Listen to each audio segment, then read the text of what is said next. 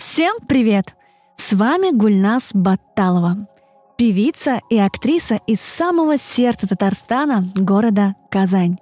И я очень рада стать частью проекта Московского многофункционального культурного центра «Точка притяжения».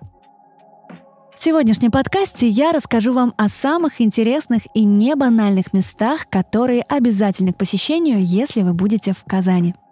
Итак, давайте начнем. Как бы то ни было, но самое знаковое место Казани — это Казанский Кремль.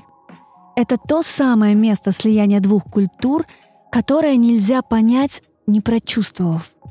Здесь на небольшом расстоянии друг от друга расположены одна из самых крупнейших мечетей в мире — Кул-Шариф, Благовещенский собор, галерея, в которую часто привозят выставки из Эрмитажа, Третьяковки и знаменитая падающая башня Сюембике.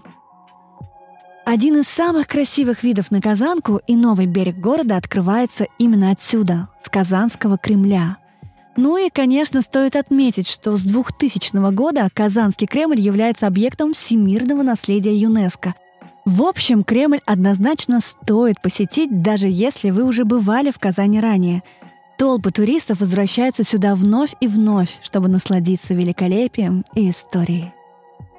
Спускаясь вниз от Кремля по Кремлевской улице, мы увидим роскошный особняк начала 20 века. Дом Ушковый – Свадебный подарок зажиточного казанца Ушкова для своей жены Зинаиды. Мог ли он тогда предположить, что место станет одной из самых красивых точек всей республики и будет удивлять не одно поколение жителей и гостей города? Тут и готическая гостиная, зал в стиле ампир, мавританская курительная комната, фантастическая комната-грот, украшенная сталактитами и цветами. Когда-то Совсем недавно, еще полгода назад, здесь располагалась Национальная библиотека. В готической гостиной стояли ровные ряды стеллажей с книгами, а в пещере Гроте и в зале в стиле ампир располагался роскошный читальный зал. Что-то мне подсказывает, что людей, которые сюда приходили поглазеть на все это великолепие, было намного больше, чем тех, кто действительно пришел учиться.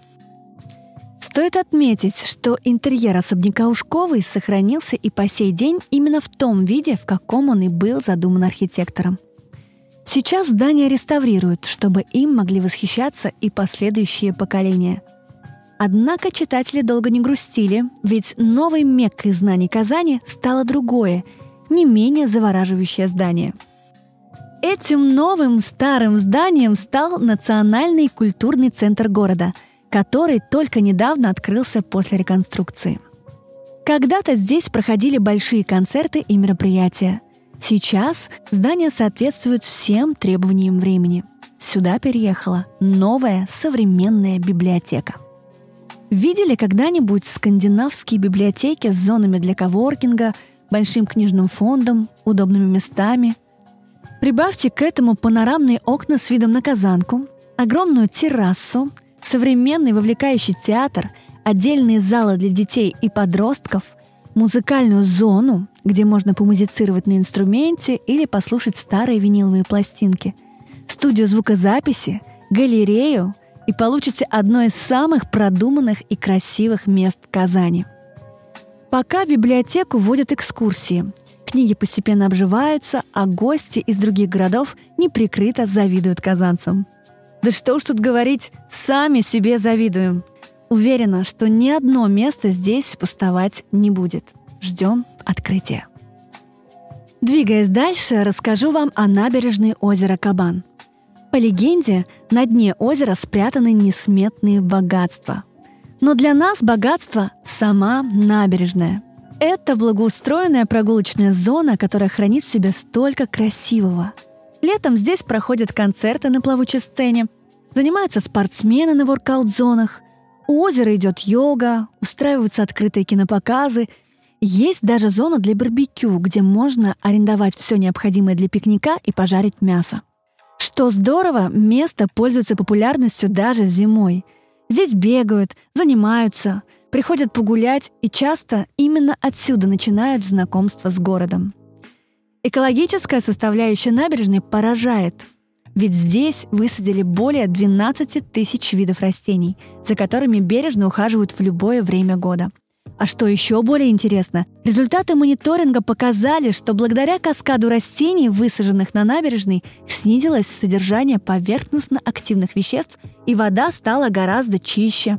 Вот такое вот уникальное место – набережное озеро Кабан. А сейчас, поскольку мы с вами уже стали немного ближе, я готова поделиться с вами своим местом силы. Одно из моих любимых мест в городе находится на самом деле не совсем в нем, а в 10 километрах от Казани. Это система голубых озер. Да, как понятно из названия, это озера насыщенного бирюзового цвета, переливающиеся в изумрудный. Представили? Вода здесь кристально чистая и имеет оптический эффект линзы. Вторая особенность места в том, что здесь, независимо от времени года, одинаковая температура воды. Всего 4 градуса.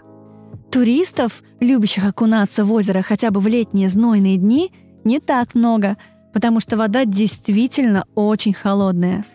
В последние годы и я стала одной из тех, кто не прочь окунуться в озеро зимой. Да, именно зимой – это для меня не сколько купание, это для меня своего рода практика, духовная практика. И отношусь я к купанию в Голубом озере как-то по-философски. Потому что вода — это стихия, большая энергия, которая как забирает, так и дает. Поэтому я могу минут по 10-15 медитировать в воде, очищаться, успокаиваться. В такие моменты я чувствую определенные вибрации и единение с природой. Тем самым наполняюсь. Сюда приезжают и любители дайвинга, саббордов, но в основном туристы приезжают за эстетическим удовольствием и для того, чтобы оторваться от суеты мегаполиса. Мне кажется, это какое-то волшебное место, которое обновляет любого, заряжает и, конечно, бодрит. Этот небольшой островок дикой природы становится все более посещаемым, и я хочу, чтобы люди продолжали относиться к нему бережно. Ну что ж, а я завершаю наше аудиопутешествие по моим самым любимым местам Казани. Надеюсь, вам было интересно. Это был подкаст «Точка притяжения». Меня зовут Гульнас Баталова. Спасибо, что дослушали до конца. До встречи в Казани.